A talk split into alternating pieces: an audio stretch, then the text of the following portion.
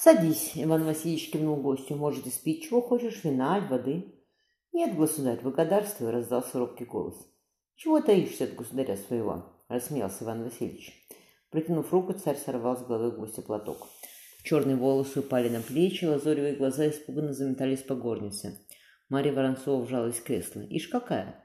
«Давно я хотел с Матвеевой невестой поближе познакомиться. Не бойся, я с тобой потолкую», — царь улыбался. «Ты моему любимцу женой станешь, мне надо знать. Хорошую девицу выбрал Матвей, покорна ли она ему?» «Как государь мужу не покоряться?» — голос девушки дрожал.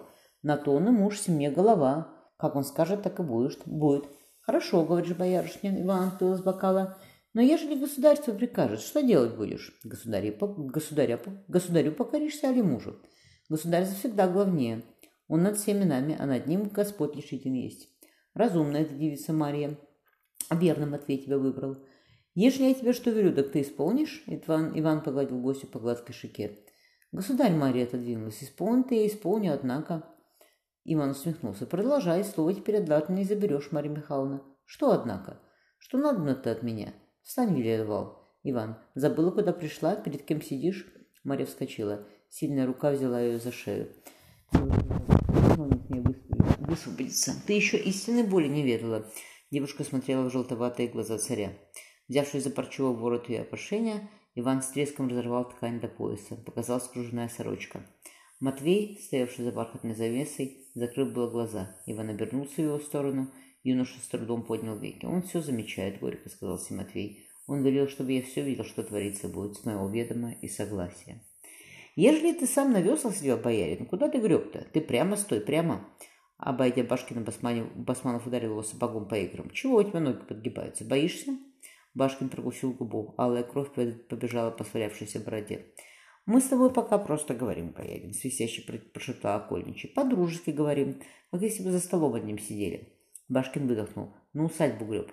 Твоя усадьба в тридцати верстах вниз по реке, и от нее еще верст двадцать. Не сходится, Матвей Семенович. Не обойтись было тебе без помощника. Может, он не к себе монаха вез, небрежно сказал Федор. Мало ли у него дружков с ближними поесть, поместьями. Там он и спрятал Феодосия. Молодец ты, боять набрался Басманов. Правда, куда легче верст за пять, скажем, убечь. Ты, Матвей Семенович, благодари Баряина Веляминова. Он его мастер, за что тебе сейчас выйдет передышка. Мы же пока друзей твоих поспрашаем, у кого усадьба на реке. Выйдя из душного подвала на прохладную улицу, Фредло прислонился лбом к стене. Пущай ищет Басманов. Вдоль Москвы-реки поместьй много, хуже по течению, хуже против онова.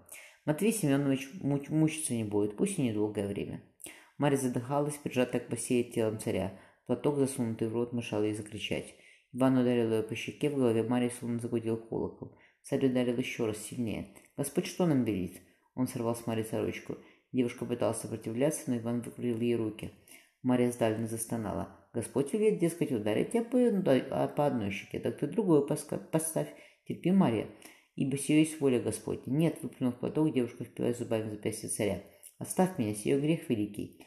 Зашипев от боли, Иван хлестнул по лицу. Кровь закапала из треснувшей губы на шелковые простыни. Не хочешь по-хорошему, так будет по-плохому. Даже в страшном сне не могло привидеться Марии такое. Мать говорила с ней о делах брачных, девица перешептывалась с молодыми мужними подружками. Марья слышала, что мужья были женами ласковы и терпеливы. Иван бил ее всем, чем под руку, что под руку подалось. Тело девушки покрылось синяками, голова гудела, разбитые губы еле шевелились. Марья сжалась комок в углу кровати, оставляя на простынях кровавые следы. Иван больно, больно дернул девушку за косы. Стащив ее с кровати, связав руки поясом, царь прыгнул девушку к столу. Марья почувствовала горящую щекой холодную скатерть. «Лучше бы мне умереть сейчас, хуже не станет», — горько подумала девушка. «Я, Мария, учу тебя, чтобы ты покорна была», — раздался голос царя. «Так покорная», — девушка злотнула слезы. «Нет», — Иван пощекотал ее спину, спину плеткой. Мария сжилась в ожидании новой боли. «Ты меня боишься?» «Боюсь», — слипнула девушка. «То-то и оно», — кивнул Иван. «Надо, чтобы любила». Он со всей силы хлестнул плетью. Поднявшись в свою почевалью на воздвиженке, рухнув на постель, Федор провалился в тяжелый душный сон. Басманов он и царь сидели за столом. «Не любишь ты меня, Федор?» – покачал головой Иван. «Боишься, не любишь. Как бы сделать, Алексей Данилович, чтобы полюбил меня боярин Федор?» «Да, государь, как ты нас учишь?» «Самое дорогое у него забрать», – сладко ухмыльнулся окольничий. Матвей выступил из угла комнаты. По синему лицу юноши ползли жирные черви, повеяло запахом могильной земли. Оскалившись, сын протянул к нему руку. будто приглашал подойти. «Сионе, дорогое!» — покачал головой царь. «Сион отдаст без сожаления. Мое оно уже. Другое есть у него». Дверь отворилась. Феодосию, в горницу вошла Феодосия, босая, с распущенными волосами. Держала она на руках дочь, словно кормила грудью. Марфа посмотрела на отца окровавленными пустыми глазницами. Федор ни разу не видел, как кормят детей. Аркальфина после родов всегда лежала в болезнях, детей растили мамки. Феодосия настояла, что будет кормить сама. «Зачем чужой бабе дитя отдавать, когда у меня свое молоко есть?» – пожала плечами жена. Первый год Марфа провела в колыбели рядом с родительской постелью. До Федора эти ночи остались памятни.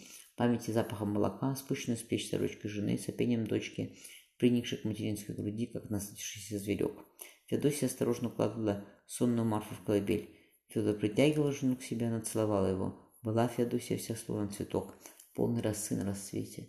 Проснувшись от собственного крика, Ополоснув лицо ледяной водой, Федор сбежал на двор. Боярин велел седлать коня.